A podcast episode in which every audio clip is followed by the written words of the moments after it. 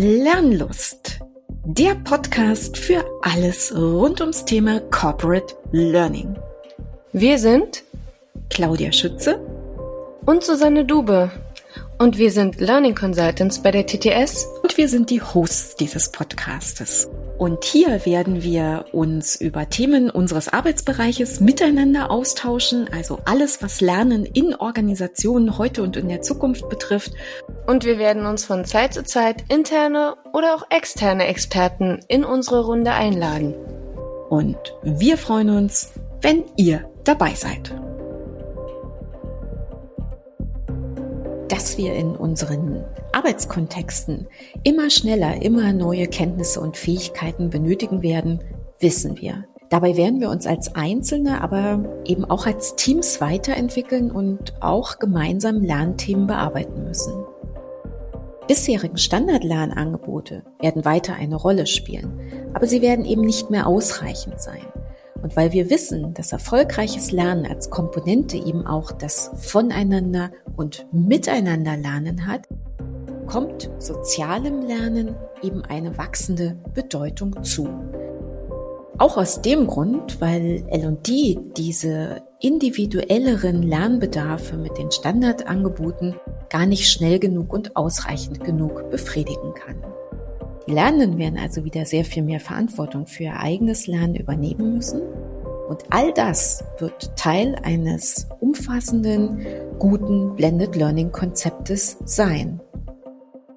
Was genau soziales Lernen für uns ausmacht, was Möglichkeiten der Anwendung sind, welche Formate Beispiele dafür sein können und wo es vielleicht auch Grenzen gibt und was bei der Einführung zu beachten ist, Darüber spreche ich dieses Mal mit Susanne gemeinsam.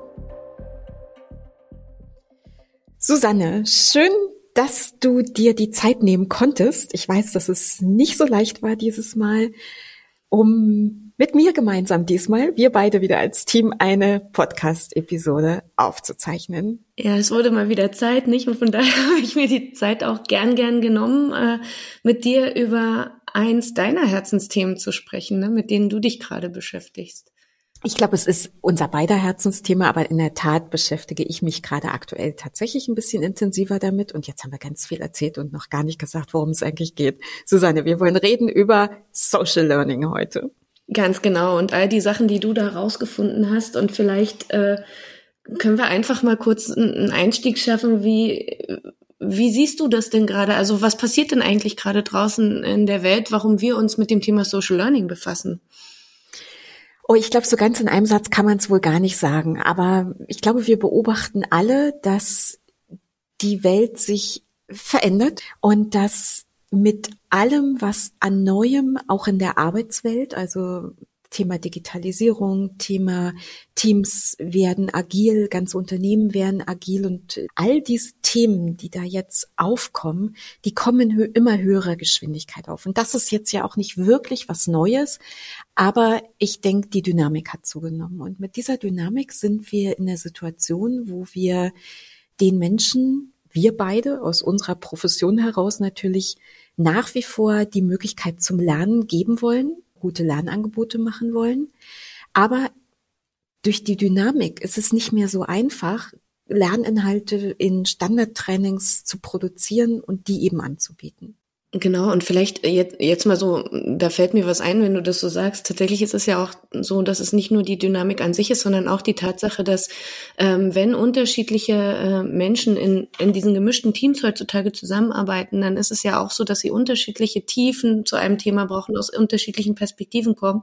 Das heißt, Lernen wird auch immer individualisierter und trotzdem hilft es halt nicht nur mit sich alleine zu lernen, sondern soziales Lernen ähm, ist halt ein Thema, was da tatsächlich an, an Bedeutung gewinnt, weil ich den Gegenüber vielleicht brauche, um äh, in dem Austausch dann zu lernen und mich das noch weiter vorwärts bringt. Absolut. Und du hast eben quasi nur in so einem Nebensatz gesagt, so an dem Punkt finde ich aber in der Tat, glaube ich, total wichtig. Nicht jeder bringt dasselbe mit. Und mhm. danach geht es äh, jetzt mehr darum zu gucken, was braucht jeder Einzelne? Und das ist eben unter Umständen was anderes. So, jetzt haben wir darüber gesprochen, was wir denken, was so draußen äh, passiert und warum soziales Lernen wichtig ist. Aber bevor wir tatsächlich da ähm, noch weiter tiefer reinsteigen. Was ist eigentlich soziales Lernen für uns und was ist es vielleicht nicht? Also worüber reden wir jetzt heute? Ja, gut, dass du das nochmal fragst, Susanne. Also ich glaube, eine Begriffsklärung ist ähm, eine ganz gute Idee. Lernen voneinander, miteinander, glaube ich, das ist das, was als allererstes so auf der Hand liegt, wenn man diese Terminologie, diese Begrifflichkeit hört. Und wenn man ein bisschen in der Literatur nachschaut, dann gibt es natürlich ähm, dort auch äh, Betrachtungen aus der Sozialpädagogik, aus der Psychologie, aber eben auch aus der Lerntheorie, die sich alle mit diesem Begriff Social Learning beschäftigen. Und einerseits meint es, soziales Verhalten zu lernen und ähm, dieses sogenannte Beobachtungslernen wird auch mit diesem Social Learning verbunden. Aber es ist vielleicht in der Ausprägung, wie wir es im Corporate-Kontext verwenden wollen, eher etwas, was als informelles und selbstorganisiertes Lernen bezeichnen würden. Es geht darum, sich mit anderen zu vernetzen, also egal, ob das jetzt ähm, im eigenen Team Menschen sind oder über die Teamgrenzen hinaus. Also es ist eben auch so ein Gedanke daran, sozusagen die sozialen Netzwerke aufzubauen oder zu erweitern über dieses Social Learning. Und ähm, tatsächlich spielt bei diesem heute so in den Organisationen thematisierten Social Learning auch die sozialen Medien eine Rolle. So, und vielleicht nochmal, um ein bisschen in unserer Vergangenheit zu graben, Susanne, du erinnerst dich, ähm, solange wir Trainings anbieten, es gab bei uns immer so den Anspruch, jetzt also auf die klassischen Trainings halt auch reduziert, dass wir in diesen Konzepten immer Methoden des sozialen Lernens verwenden wollten. Und wenn das teilweise angeleitete Austauschübungen waren, ist bestimmt nicht das, was wir heute unbedingt noch so toll finden, aber es war ein Anfang, weil uns immer wichtig war, ähm, dafür zu sorgen, dass Menschen miteinander sich austauschen. So, und das jetzt eben groß weitergedacht, ähm, ist, glaube ich, das, was wir heute mit Social Learning verbinden. Ähm, es sind ein paar neue Begrifflichkeiten ins Spiel gekommen, Susanne. Mhm. Ja, du erzählst jetzt auf Peer-to-Peer-Learning, agiles Lernen und solche Sachen ab. Ja, wie grenzen wir das denn davon ab? Oder ist es das Gleiche oder ist das trennscharf? Also Gut, gute Frage. ähm, Peer-to-Peer-Lernen ist im Moment in aller Munde und der Matthias Wienke hat gerade einen Podcast dazu veröffentlicht und einen sehr interessanten Blogbeitrag dazu geschrieben, wie man vielleicht auch diese Peer-to-Peer, -Peer, also von Menschen mit Menschen ähm, Lernmaßnahmen, wie man die vielleicht auch ein Stück clustern und strukturieren kann. Und also für mich ist das wirklich dieses Voneinander, Miteinander lernen. Das Agile ist für mich, muss man vielleicht auch noch ein bisschen sprachlich präziser formulieren, tatsächlich, wenn wir vielleicht mal die agilen Lernformate nehmen, ähm, dann ist das für mich ein Teil aus dem Peer-to-Peer-Lernen und es ist auch ein Stück weit soziales Lernen, aber ich glaube, das soziale Lernen ist die Klammer rum, es sei denn, wir machen immer ganz groß auf agiles Lernen grundsätzlich so. Okay. Wir haben aber auch äh, gesagt, dass quasi agiles Lernen ja nicht nur Social Learning ist, ähm, beziehungsweise mhm. Agilität an sich ist, ist nicht nur Social Learning, sondern das sind so sich überschneidende Begriffe, die wir da haben. Mhm, absolut. Weißt du, was mir da gerade einfällt, Susanne? Äh, jetzt fangen wir schon so ein bisschen an, so mit agilen Lernformaten. Wollen wir vielleicht an der Stelle gerade noch mal kurz sagen, was wir darunter verstehen? Auf jeden Fall. Okay, magst du mal sagen, welche dir einfallen, also als agile Lernformate? Also ich habe eine Sache, die ich gemacht habe und die mir da ganz klar in den Kopf äh, kommt, ist halt immer noch Woll. Das ist für mich agil, weil es sehr, sehr strukturiert ist und ich aber meinen Inhalt reinpacken kann. Sanne, wenn du einverstanden bist, würde ich mal deine Liste fortsetzen, zum Beispiel mit Barcamps. Also Barcamps ist was, wo unser TTS-Herz tatsächlich sehr dran hängt, weil wir mhm. das mit einer gewissen Regelmäßigkeit tatsächlich auch bei uns im Bereich, aber auch schon in der gesamten Firma gemacht haben. Und ähm, wir einfach davon überzeugt sind, dass es wirklich ein sehr, sehr, sehr ideales Lernformat ist, um den Menschen den Raum zu geben, ihre Themen, ihre Ideen und ihre vielleicht auch Lernthemen, vielleicht kann man es auch wirklich so, so spezifisch schon sagen, mhm. ähm, zu platzieren und weitere Interessierte zu finden, um darüber in den Austausch zu kommen. Also Barcamp wäre so ein agiles Lernformat. Genau, darf ich kurz reingrätschen, bevor du Unbedingt. deine Liste vor, fortsetzt? Ich finde, Barcamps sind auch das beste Beispiel dafür zu sagen, dass agile Lernformate nicht zwingend nur Social Learning beinhalten, weil ich kann in so einem Barcamp, außer zu lernen, mich natürlich auch in einer Session zusammenfinden, und, um an etwas weiterzuarbeiten. Und dann wäre es immer noch ein agiles Format, mhm. aber es wäre jetzt nicht zwingend ein Lernformat und damit auch nicht zwingend Social Learning. Absolut. Ja, finde ich gut. Mhm. Und ich weiß, dass es Barcamps gibt, wo es ein oder zwei Slots gibt, wo wirklich Experten eingeladen werden, die einen Vortrag halten. Ja, ich glaube, man muss das auch alles immer nicht so wahnsinnig streng sehen heutzutage, weil das ist ja gerade das Schöne ähm, Social Learning und Achtung, Peer-to-Peer-Lernen, dass ich mir ja. am Ende äh, meine Sachen äh, entsprechend so aufbaue, dass sie für mich als einen Teil ähm, quasi am besten passen und äh, mir für mich äh, in meiner Selbstorganisiertheit das raussuche, was für mich stimmig ist und da dann aber auch dranbleibe und da hilft mir das Soziale im sozialen Lernen. Genau. Lass mich mal die Liste fortführen mit den Communities of Practice zum Beispiel. Das ist für mich auch ein Peer-to-Peer-Lernformat. Ähm, es ist für mich auch ein soziales Lernformat. Also insofern, das hat da seine Daseinsberechtigung. Wir könnten erwähnen, ähm, Susanne, unsere Fridays for Learning. Ja. Zum Beispiel, ne? Also äh, müssen wir vielleicht unseren Hörerinnen und Hörern kurz sagen, was es ist. Immer freitags für plus minus eine Stunde treffen sich Menschen aus unserem Unternehmen und bieten Themen an, die sie besprechen möchten, die sie teilen möchten, die sie diskutieren möchten oder auch die sie üben wollen. Und das heißt, das ist, glaube ich, so Peer-to-Peer-Learning in Reinform, würde ich jetzt sagen. Und an der sozialen Komponente könnten wir manchmal noch ein bisschen, bisschen feilen.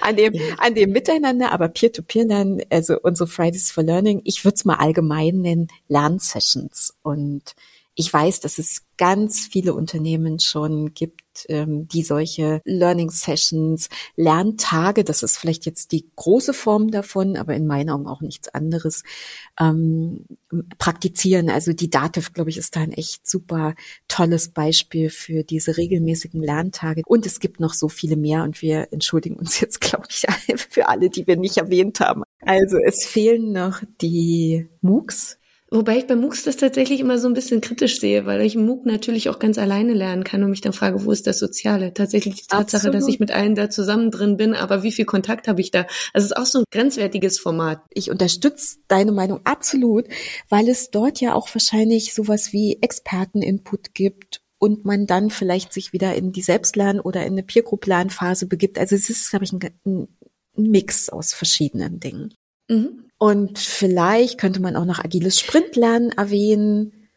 Tatsächlich fallen mir da zwei Formate ein. Das eine ist Working Out Loud, also WOL, und das andere ist tatsächlich LernOS. Und in, in beiden Themen geht es ja darum, dass ich meine Inhalte so reinpacken kann, wie ich es möchte, aber eben einer klaren Struktur des Lernens folge und vielleicht noch im Moment gerade so einen Nebenlerneffekt habe, nämlich wie kann ich wirklich selbst organisiert lernen.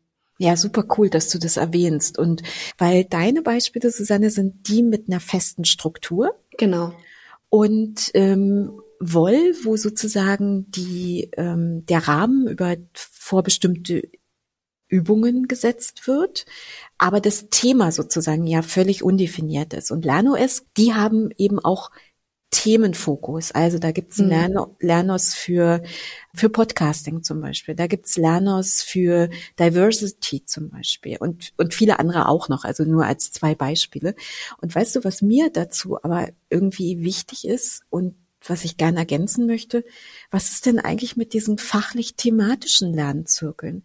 Ich bin der Meinung, dass wir dieses Selbstlernen, über das wir unbedingt noch ein bisschen sprechen müssen, weil wir es jetzt schon so oft angerissen haben, mhm dass wir dieses Selbstlernen auch in Form von thematisch bespielten und damit vielleicht auch ein bisschen angeleiteten und gesteuerten Lernzirkeln im Unternehmenskontext durchführen können. Also wo es dann eben vielleicht auch Beispiel könnte sein, ich ähm, werde in Zukunft eine neue Rolle im Unternehmenskontext einnehmen und für diese Rolle lerne ich mit anderen, die diese neue Rolle auch ausfüllen werden zukünftig, lerne ich gemeinsam mit Inhalten, die für diese Lernenden entweder erstellt werden oder kuratiert werden, aber es ist sozusagen ein fachlich orientierter Lernpfad, wo es jetzt ganz konkret für die Bedürfnisse dieser Zielgruppe in diesem Unternehmen geht. Also ich glaube, so weit sollten wir schon auch denken, dass das auch mit dazu gehört. Wenn das dann schon dazu gehört, dann ist es, äh, dann rutschen wir ja auch so ein bisschen in, in dieses Thema rein, neue Rolle lernen. Früher gab es da vielleicht Standardtrainings, die es gegeben hat, also diese klassischen Grundlagen, wo wir jetzt sagen, das sind die zehn Prozent äh, mhm. des Lernens und dann würden wir quasi sagen, wir erweitern das, um eben das individuelle Lernen, was jeder dann für sich eben selbst auch steuert, ähm, wo er selbst in Austausch mit den Kollegen reingeht und würden dann quasi in die 20 Prozent von 70, 20, 10 rutschen. Absolut, absolut. Und das sind sozusagen diese, diese 20 Prozent, so wie du es eben gesagt hast, aus diesem Modell. Und ich glaube, wir haben immer schon versucht, in unseren Trainings ein bisschen über dieses Social Learning nachzudenken, aber eben, glaube ich, einfach nicht genug. Und ähm, diese Formate, über die wir jetzt am Anfang gesprochen haben und die wir ein bisschen beschrieben haben jetzt, die sind in meinen Augen schon ein guter Transfer in die Richtung der 70, Susanne. weil, weil die 70 ist dieses Lernen im Prozess der Arbeit. Und wenn man diese, also lass uns mal bei diesen Lerngruppen bleiben. Vielleicht ist das mhm. ein ganz gutes Beispiel. Ich weiß, dass du aktuell zum Beispiel Trainings- oder Lernangebote konzipierst, wo sehr schönen Mix hast aus Inputphasen, aus Miteinanderlernen. Und eine Idee könnte ja auch sein, zu sagen, okay, und dieses Miteinanderlernen trägt jeder mit einer ganz konkreten Lernaufgabe in einem definierten Zeitraum in seinen Arbeitsprozess. Auf jeden Fall. Also das ist ja, ist ja dieses Thema Transfer, was man ja sowieso mhm. schon immer mitdenken wollte, was ja immer die große Krux war, auch bei den zehn Prozent, also beim klassischen Training oder E-Learning, was es ja äh, vielleicht auch immer noch geben kann und geben muss, ist aber diese Frage des Transfer ja das Große gewesen, warum wir überhaupt darüber nachdenken, jetzt Peer-to-Peer-Formate zu haben, die dichter am Arbeitskontext dran sind, jetzt tatsächlich die Kollegen so zu unterstützen, dass sie selbst organisiert sich das Lernen ranholen und indem sie dann aber eben Aufgaben erledigen und in ihren Arbeitskontext übernehmen. Also tatsächlich sich mal im Arbeitskontext äh, fokussieren oder mal etwas, was Sie gerade äh, besprochen haben, dann äh, in den nächsten Stunden, Tagen sofort dann einfach mal umsetzen und einfach mal machen für, ihre, für ihr eigenes Tätigkeitsfeld. Ja. Ähm, von daher ist diese Grenze auch wahnsinnig verschwimmt und ich mag immer gar nicht so, so doll trennen zwischen den äh, 70, 20, 10. Man kann super gut trennen zwischen den 10 und den 70. so, das ist sehr deutlich. Und äh, das Zwischenfeld ist dann die 20, da rutscht es dann so peu à peu rüber und dann gibt's immer diese nicht ganz trennscharfen Bereiche. Genau. Ja, aber ich glaube, das ist auch erlaubt, dass das so ist. Ähm, und wir, wir müssen uns auch nicht an einer Definition abarbeiten, wo schon ganz andere Leute versucht haben, sehr präzise Erklärungen zu finden. Es ist für uns einfach so ein bisschen eine Arbeitshypothese, glaube ich. Und ähm, trotzdem, das soziale Lernen ist ja das, worauf wir so ein bisschen so ein Augenmerk haben wollen. Und jetzt haben wir so ein bisschen über Peer-to-Peer und agil und sozial gesprochen und wie man das vielleicht eben auch verorten kann in anderen Modellen. Aber Susanne, trotzdem wäre mir nochmal ein Anliegen zu sagen, diese zehn braucht, diese zehn Prozent, die brauchen wir nach wie vor und die werden auch ihre Daseinsberechtigung weiter haben, um Basiswissen zu generieren, um Natürlich.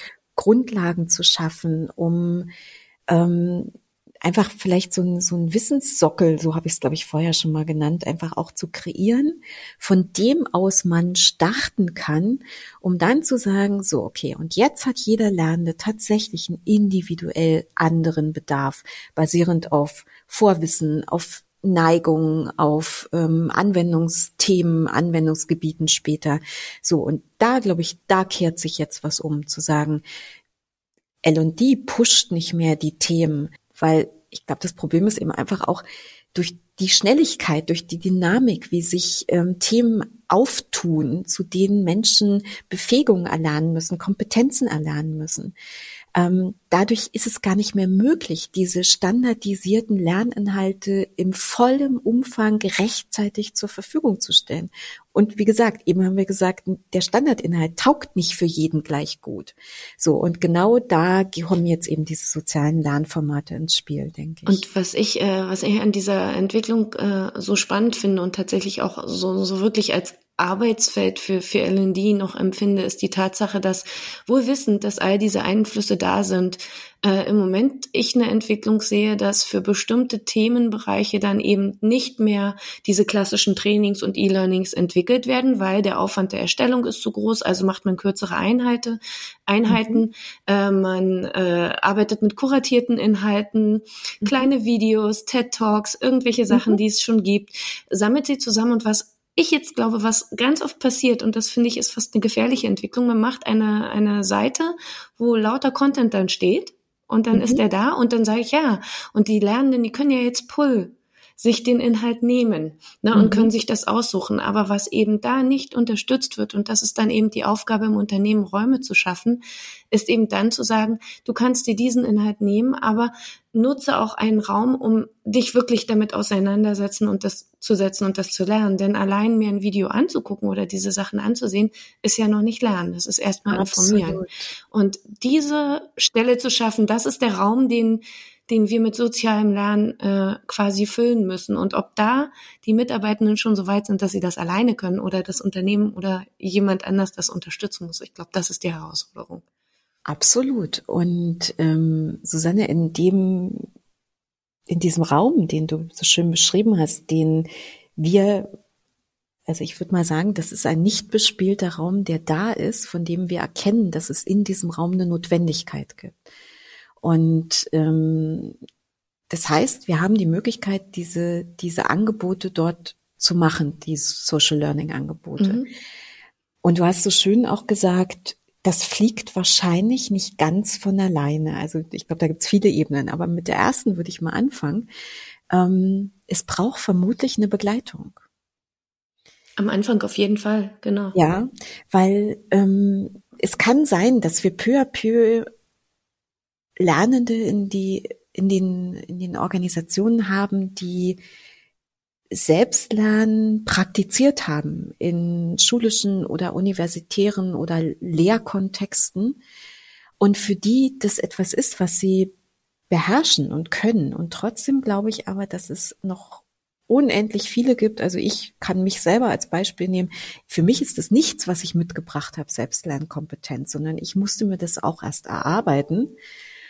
Und für mich ist es so, dass wir sozusagen unsere Rolle switchen werden, Susanne. Von dem klassischen Trainer, in dem Falle zu einem Lernbegleiter für diese Selbstlernangebote. Und dann kommt vielleicht tatsächlich, und da können wir vielleicht ein bisschen später nochmal drüber reden, auch noch sowas vielleicht wie ein Lerncoach dazu, was nämlich in der Tat für mich zwei verschiedene Rollen sind.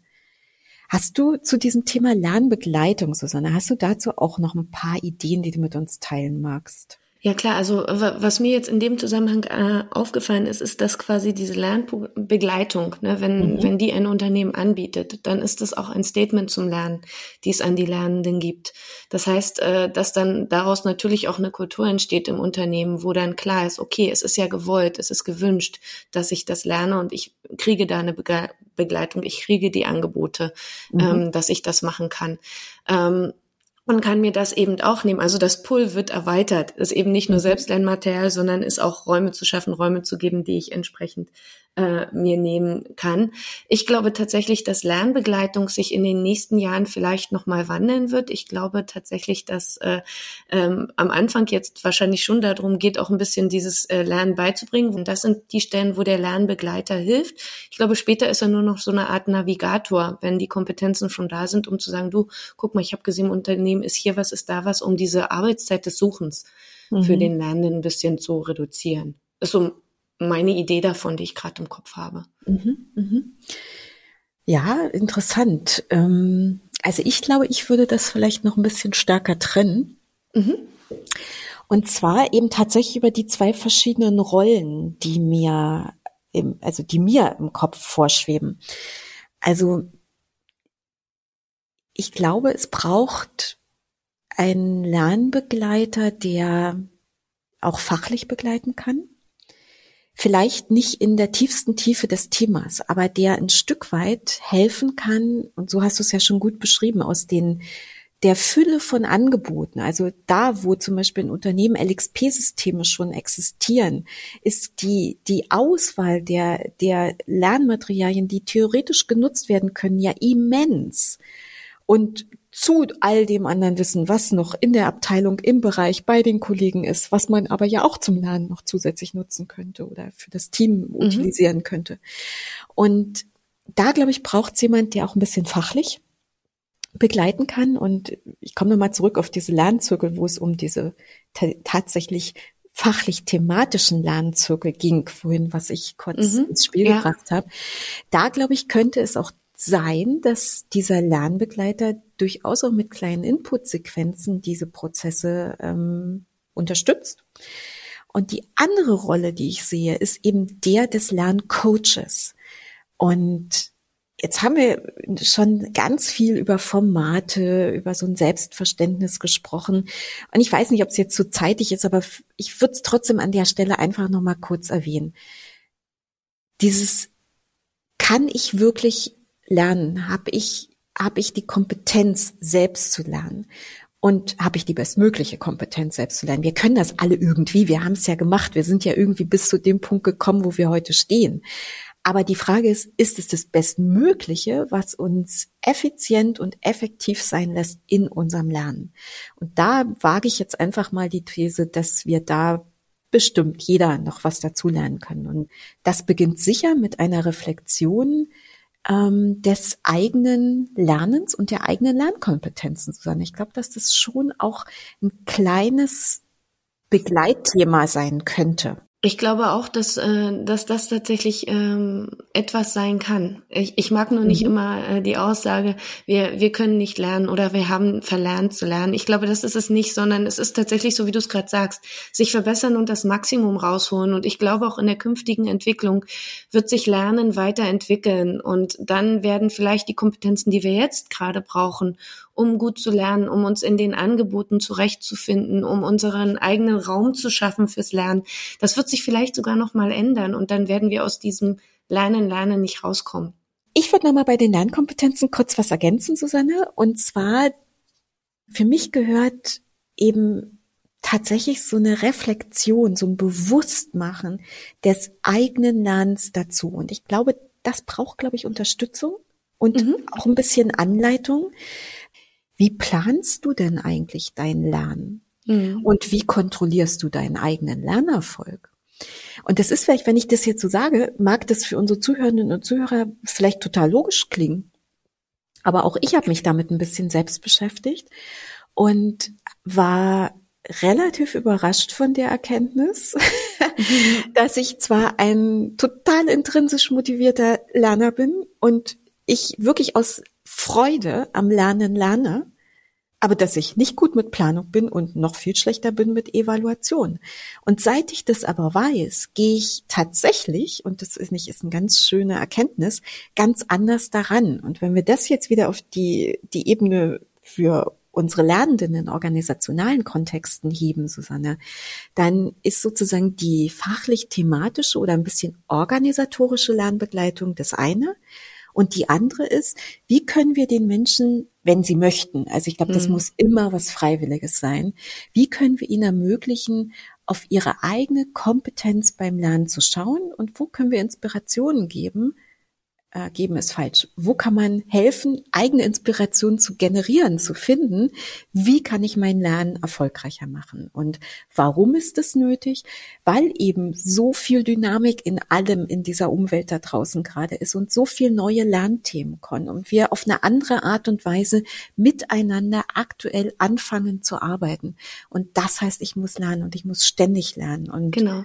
Und äh, tatsächlich, ich glaube, worum es dabei äh, im Kern geht, ist, warum sollte ich mich um mein eigenes Lernen kümmern und äh, wie ich lerne und ob ich nun strukturierter Lerner bin oder nicht, ist, um mein eigenes Lernen effizienter zu gestalten. Das ist doch das, was Absolut. wir damit vielleicht erreichen wollen, damit äh, nicht Frustration entsteht, weil ich mich äh, stundenlang, tagelang mit einem Thema auseinandersetze und dann am Ende denke, ja, und was hat mir das jetzt gebracht? Sondern ja. dass ich tatsächlich äh, auch diesen letzten Schritt gehe, vielleicht mal Mut zu haben, ähm, Sachen durchzugehen oder vielleicht mal Mut zu haben, mir die Zeit auch zu nehmen äh, zum Lernen, weil ich weiß, ich brauche das, ich muss auf diese Art und Weise lernen. Ähm, ich bin so ein Typ, ich kaufe mir, ich kaufe mir Bücher und lese die ersten 50 Seiten und dann lege ich sie zur Seite, weil mir derjenige fehlt, mit dem ich drüber reden kann. Ja, ähm, du liest wenigstens 50 Seiten, Susanne. Ich schaff's manchmal noch nicht mal. Also, ja, ist ein total guter Punkt, weil wir beide, glaube ich, also so gut kennen wir uns jetzt, ähm, über uns wissen, dass wir den Austausch zum Lernen brauchen. Ja. So, und jetzt Metaebene, warum reden wir über Social Learning?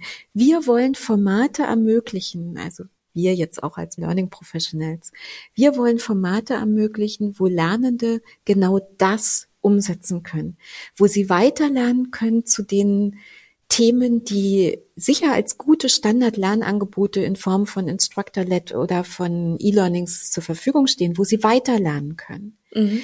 und wo sie eine Präferenz, wenn sie sie dann haben, nämlich über den Austausch mit anderen, zusätzliches Wissen generieren können. Und das, und wir haben übrigens am Anfang ein Lernformat äh, vergessen zu erwähnen, glaube ich zumindest, Learning Out Loud, das, was sie selber gelernt ja. haben, vielleicht sogar auch mit ihren ähm, Peers oder viel größer gedacht, auch einfach ins Unternehmen hinein, ihre, ähm, ihre Erkenntnisse teilen können. Und ich wollte es einfach der Vollständigkeit halber nochmal erwähnen. Früher hätten wir vielleicht einfach so, so gesagt, Lernen durch Lehren ist auch eine so eine Komponente. Ne? Also mhm. dieses, ähm, dieses Ermöglichen einfach von, von, von Austausch von Wissen generieren und von dem Teilen dieses, dieses Wissens, glaube ich. Und das sind Punkte, die einfach wichtig sind. Ja, und ich glaube halt, dieses äh, soziale Lernen hat ja noch eine Komponente, äh, die in das Ganze mit reinspielt. Äh, wir betrachten Lernen oftmals als etwas äh, Individuelles. Also ich mhm. lerne etwas, ich habe einen Bedarf, ich möchte mich damit auseinandersetzen. Wenn wir jetzt aber in eine Welt kommen, wo soziales Lernen eben wichtiger wird, damit ich etwas davon habe, dann muss ich mir vielleicht auch bewusst werden, dass der Teil, in dem ich darüber spreche, was ich gelernt habe, in dem ich in den Austausch gehe mit Peers und mit ihnen gemeinsam lerne, ich gleichzeitig auch jemand bin, der den anderen Lernen ermöglicht und dass man dann eben als Gruppe einen größeren Erfolg äh, rausziehen ja. kann und jeder davon etwas hat und man vielleicht äh, da tatsächlich für alle, für ein Unternehmen, für ein Team äh, oder eben für Menschen, die sich äh, gemeinsam gefunden haben, ein besseres Ergebnis rausziehen kann. Und das ist ein, ein wichtiger Punkt beim sozialen Lernen. Und damit ich das eben gut rausbringen kann, brauche ich vielleicht manchmal ein bisschen Struktur. Das bieten agile Lernformate, das kann ich mhm. für einen Begleiter halt bringen. Brauche am Anfang vielleicht ein bisschen Unterstützung, aber ich glaube, am Ende wird das ein oder hat das einen richtig tollen Effekt. Absolut. Und Sonne, du hast eben was ganz Schönes gesagt. Ich möchte was lernen, aber vielleicht suche ich mir dann auch Leute und arbeite mit denen gemeinsam an den Themen. Mhm. Ich glaube, es hat noch eine andere Facette. Vielleicht suchen wir uns die Leute manchmal gar nicht. Ja. Sondern vielleicht sind die einfach da. Und das meine ich jetzt gar nicht so, so, so, so metamäßig, sondern Teams in Unternehmen haben, äh, die sind per Definition quasi in einem Team organisiert. Menschen, Arbeitende, Mitarbeitende sind in einem Team organisiert. Ja. Und im Kontext der Unternehmensstrategie oder Bereichsstrategie haben diese Teams Ziele zu erfüllen. Und da ist vielleicht ein mögliches Ziel zu sagen, wir stellen unsere Arbeitsweise bis zum Tag X auf agiles Arbeiten um. Ja. Okay, wie mache ich das denn jetzt? Da ist schön, wenn Susanne was lernt und da ist auch schön, wenn Claudia was lernt. Aber wir beide müssen miteinander lernen, Susanne. Und warum ich das nochmal, war jetzt so ein bisschen Teppich ausrollen. Ähm, der Tillmann hat ein, für mich ein total sympathisches Lernformat ähm, entwickelt und promotet ähm, Teamlernen in seinen mhm. Lernhacks.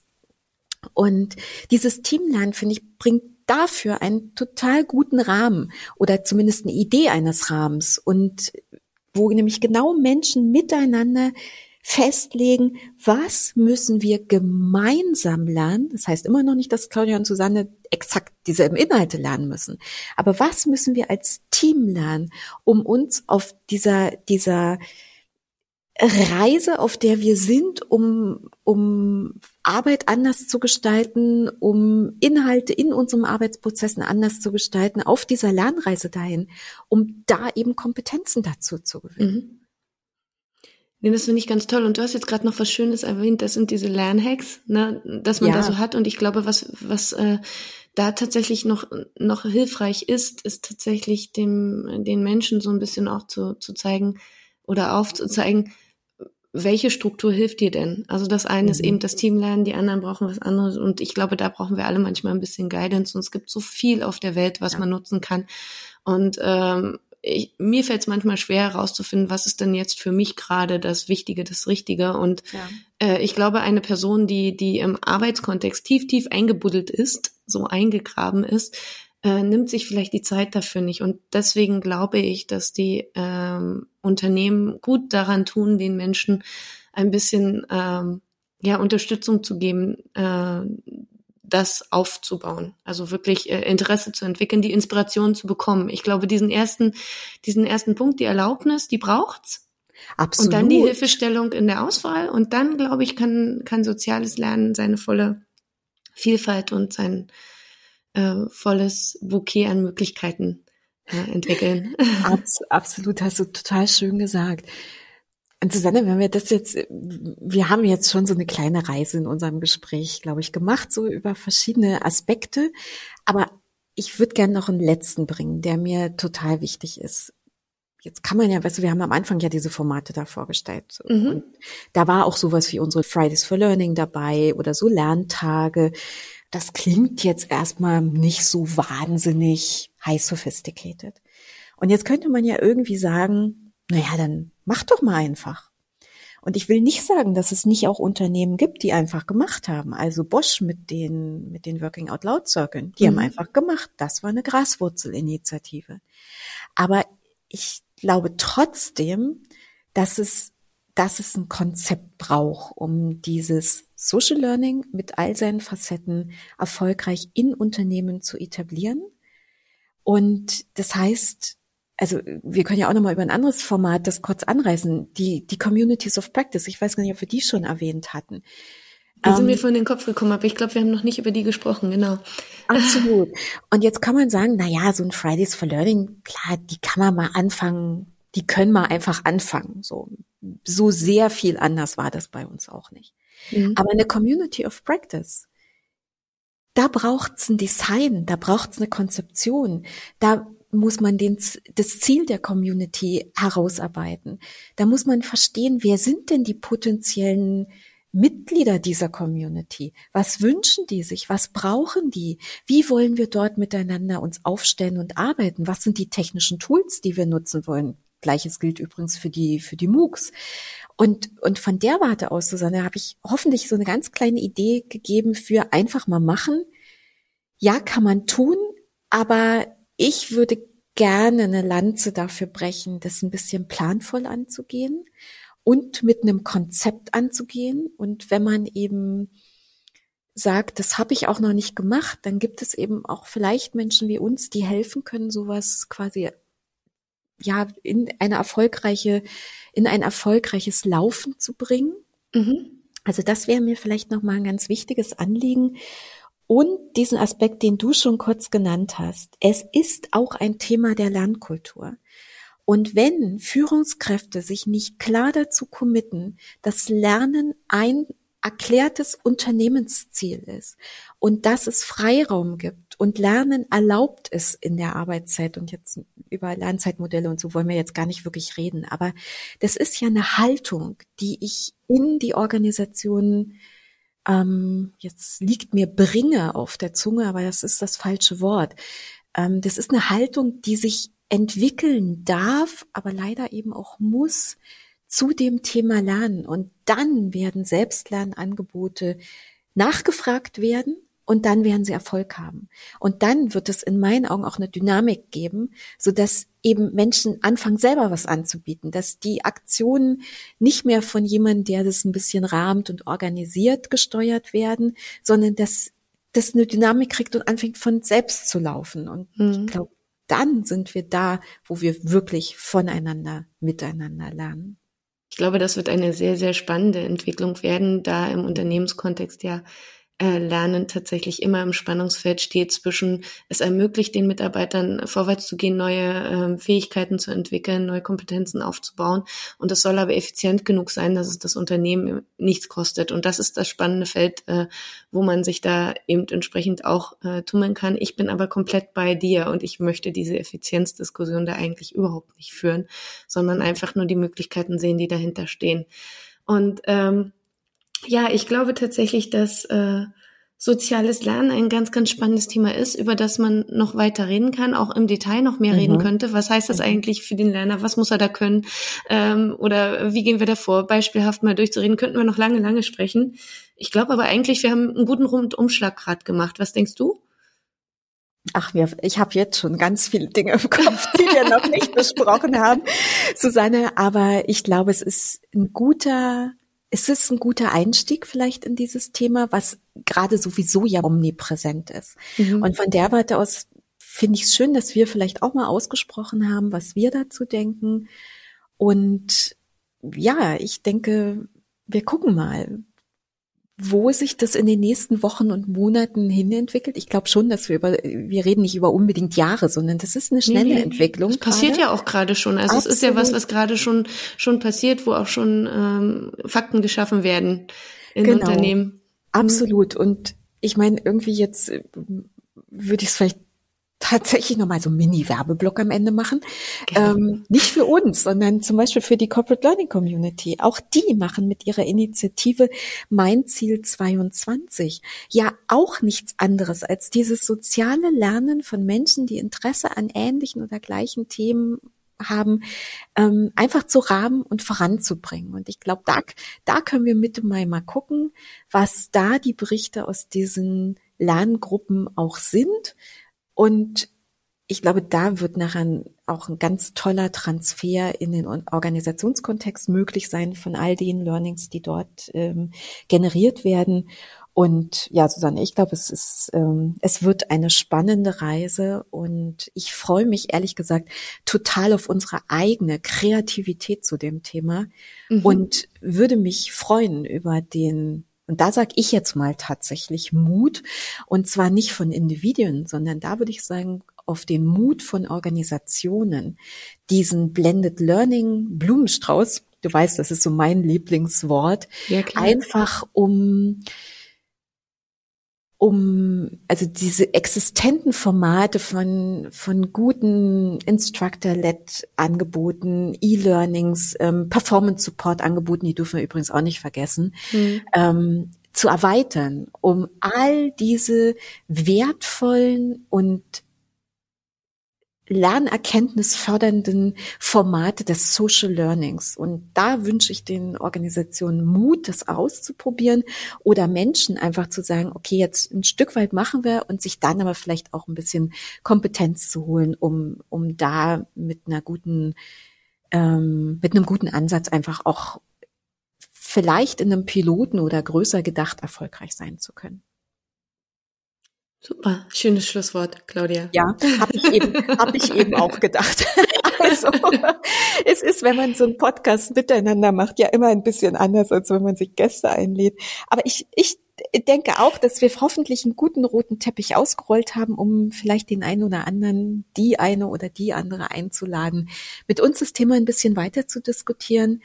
Und ja, wie immer, wir freuen uns sehr auf euer Feedback allgemein, aber auch thematisch. Und in diesem Sinne, Susanne, würde ich sagen, danke euch da draußen fürs Zuhören und danke dir, Susanne, dass du dir die Zeit tatsächlich jetzt äh, genommen hast, um mit mir heute diese Podcast-Episode aufzuzeichnen. Schön, dass wir das geschafft haben und ich freue mich schon aufs nächste Mal. Bis dahin. Ich mich auch, Susanne. Bis dahin. Ach ja, habt ihr uns eigentlich schon abonniert? Das geht überall da, wo ihr eure Podcasts am liebsten hört. Lernlust gibt es alle drei Wochen neu und wir freuen uns sehr auf euer Feedback und vor allen Dingen auf den Austausch mit euch. Ihr könnt uns auf Podigy schreiben oder bei Twitter oder LinkedIn. Und sagt uns doch auch gerne, was euch besonders gut an unserem Podcast gefällt und wo wir vielleicht auch noch besser werden können. Und gebt uns sehr gerne eine Bewertung bei Google Podcasts oder einem anderen Portal eurer Wahl. Also, wir hören uns bei der nächsten Lernlust.